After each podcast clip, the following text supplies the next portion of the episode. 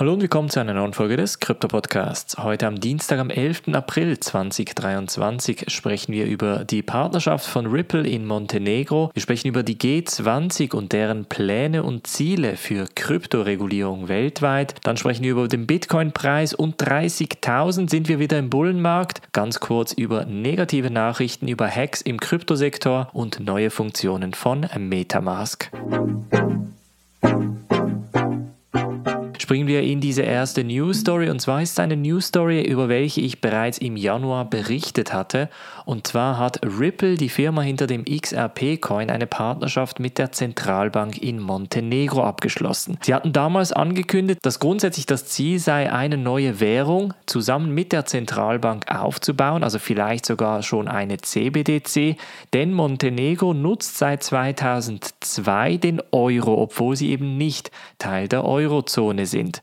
Montenegro hat natürlich ein gewisses Interesse daran, auch mit der Zentralbank eine neue Währung herauszubringen und somit natürlich die Abhängigkeit vom Euro weiter zu reduzieren. Diese Partnerschaft geht jetzt in die nächste Runde. Am 11. April, also heute, wurde nun offiziell auch die Partnerschaft angekündigt mit einem Pilotprojekt, bei welchem die Zentralbank eine digitale Währung herausgeben wird, vielleicht auch eine Stablecoin, mit welcher man unter anderem gewisse Zahlungsmittel oder Zahlungsmittel Zahlungsmöglichkeiten ausprobieren möchte. Man möchte jetzt in der ersten Phase erstmal identifizieren, inwiefern auf Praxisebene man eine digitale Währung oder einen sogenannten nationalen Stablecoin nutzen könnte. Ganz spannend ist, dass ich diesen Ausdruck nationaler Stablecoin das erste Mal gehört habe in diesem Zusammenhang mit dieser Partnerschaft, aber das könnte durchaus so ein bisschen ein Ausblick für die Variationen von CBDCs sein, wie wir sie in den kommenden Monaten und Jahren erleben werden. Auf der einen Seite haben wir natürlich die CBDCs von größeren Ländern oder Regionen, also sei es der Eurozone oder zum Beispiel in den USA, aber auch in China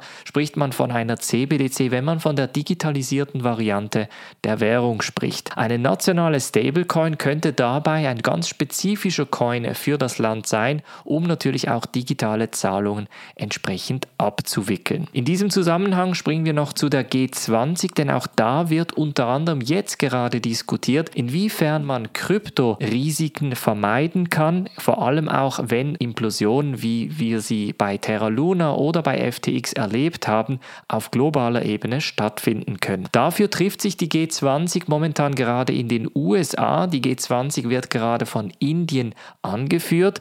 Wir wissen, die G20 sind die 19 Länder plus die Europäische Union und da wird jetzt gerade darüber diskutiert, inwiefern Kryptowährungen in das gesamte System System hereinpassen können. Auf der einen Seite müssen natürlich die Risiken reduziert werden. Terra Luna und FTX haben große Schäden innerhalb der Kryptobranche angerichtet, aber auch ihre Wellen außerhalb der Kryptobranche bereits preisgegeben, wie wir sie in der Bankenkrise in den USA erlebt haben. Im Zusammenhang mit der G20 wird jetzt vor allem auch darüber diskutiert, inwiefern man sogenannte Schuldenkrisen, aber auch Hyperinflation bei Ländern mit kleineren Wirtschaften entsprechend kontrollieren oder auch verbessern könnte. Spezifische Beispiele sind das Sri Lanka und auch Ghana, die gerade mit diesen Problemen kämpfen. Das heißt, das Ziel wird es sein, unter anderem auch andere kleinere Länder der G20 mit der Kryptotechnologie eventuell auf die nächste Stufe zu bringen oder sicherzustellen, dass die Kryptotechnologie eben keinen Schaden anrichtet. Ganz interessant ist das Zahlungssystem, das aus Indien auch heraus entstanden ist, das sogenannte Unified Payments Interface, UPI nennt sich das Ganze, funktioniert ganz ähnlich wie mit dem Scannen von QR-Codes, auch etwas ganz ähnliches gibt es in Singapur.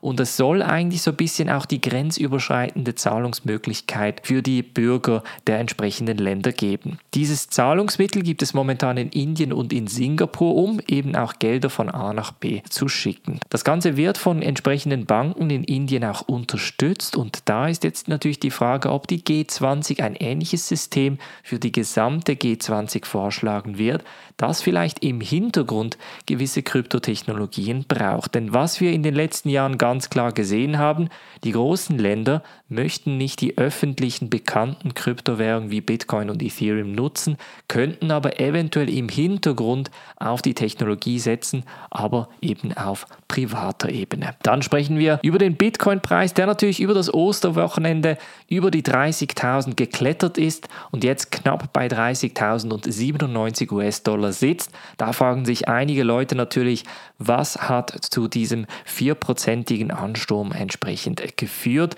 Vor allem, weil wir ja doch einige Tage zwischen 27 und 28.000 gesessen sind, ist jetzt die Frage, inwiefern der Bitcoin-Preis sich in Richtung bullisches Segment bewegt. Ganz wichtig ist natürlich, dass diese Woche auch der Consumer Price Index vom Monat März ansteht. Das heißt, inwiefern hat sich die Inflation in den USA spezifisch entwickelt, denn das beeinflusst die grundsätzlichen Risk-on-Assets sehr, sehr stark, allen voran natürlich Bitcoin. Auch die Aktienmärkte sind sich ein bisschen am Erholen, aber auch da gibt es natürlich nach wie vor so ein bisschen ein Zögern, weil dieser CPI entsprechend auch in die andere Richtung wandeln könnte. Wir erinnern uns zurück, im Februar war die Inflation in den USA von 0,5 auf 0,4 Prozent gesunken, das heißt auf jährlicher Basis von 6,4 Prozent auf 6 Prozent und das hat natürlich auch beim Bitcoin-Preis entsprechend auf ein Wachstum auf 26.000 US-Dollar geführt. Könnte jetzt etwas Ähnliches passieren, wenn die Zahlen vom März wieder positiv ausfallen? Durchaus möglich,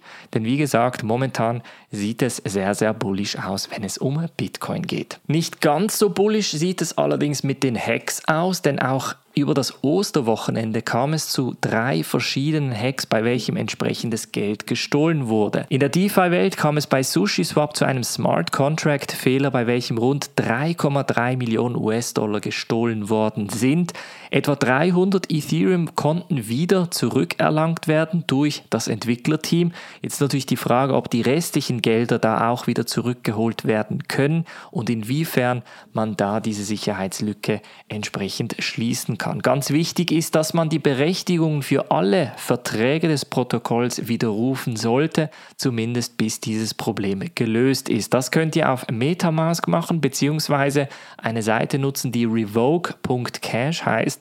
Da müsst ihr euch mit dem Wallet verbinden und dann zeigt man euch jegliche Verbindungen zu unterschiedlichen Verträgen an. Da solltet ihr dann entsprechend SushiSwap aus der Liste nehmen. Auch bei Terraport Finance, dem Terra Luna Classic DeFi Protokoll, Fall ist es zu einem Hack gekommen, bei welchem 2 Millionen US-Dollar gestohlen worden sind. Und auch in der CFI-Welt ist es entsprechend zu einem Hack gekommen. Die Kryptobörse GDAC aus Südkorea hat nämlich 13,1 Millionen US-Dollar in Form von Bitcoin, Ether, Wemix und USDT verloren. Etwa 23 Prozent der gesamten Vermögenswerte der Kryptobörse wurden gestohlen und sind nun auf einer entsprechend verdächtigen Adresse, die natürlich weiter beobachtet wird, vorhanden. Auch hier gilt natürlich nach wie vor, Kryptobörsen, egal in welcher Region, sind nach wie vor ein Risiko. Natürlich in der DeFi-Welt gilt ein anderes Risiko, das Smart Contract-Risiko ist zum Beispiel eines, aber in der CeFi-Welt gilt nach wie vor Not Your Keys, Not Your Coins, das bedeutet auf der Kryptobörse nur den Trade veranlassen und dann das Geld entsprechend wieder rausnehmen. Und zum Schluss sprechen wir noch über Metamask, also ähnlich über das Problem mit den Smart Contracts, dass man natürlich in Metamask kontrollieren kann. Auch Metamask ist da natürlich hinter die Bücher gegangen und hat weitere Funktionalitäten herausgebracht. Jetzt gerade spezifisch ist die neue Funktion Kryptos zu kaufen, auch neue Zahlungstransaktionen mittels Debit- und Kreditkarte sowie auch PayPal und Banküberweisung zu ermöglichen. Früher war das nur mit Kreditkarte möglich, das heißt auch PayPal und Banküberweisung sind jetzt neu. Das Ganze kann zwischen ein und fünf Geschäftstage dauern, wird in 189 Ländern eingeführt und bietet 90 Token in acht verschiedenen Netzwerken, das heißt auch Ethereum, Polygon, Optimism, Arbitrum und natürlich mehrere andere zur Verfügung. Das ist eine ziemlich große Sache für Metamask, das natürlich als de facto Nummer 1 Wallet im Web 3 gilt und kann natürlich auch weitere Leute in der Adoption entsprechend begleiten. Ganz wichtig ist auch eine weitere spannende Änderung bei Metamask ist jetzt, dass auf der Desktop-Variante NFTs auch angezeigt werden können, zumindest in der Beta-Version. Das war bisher nicht der Fall. Metamask konnte nur auf den Mobile-Apps entsprechend die NFTs anzeigen und auf der Desktop-Version wird das nun langsam ausgerollt. Also weiterhin spannende Entwicklungen von Metamask, das wie gesagt momentan als das Web3 Wallet überhaupt gilt. Das war's von der heutigen Folge. Wir hören uns morgen wieder. Macht's gut und bis dann.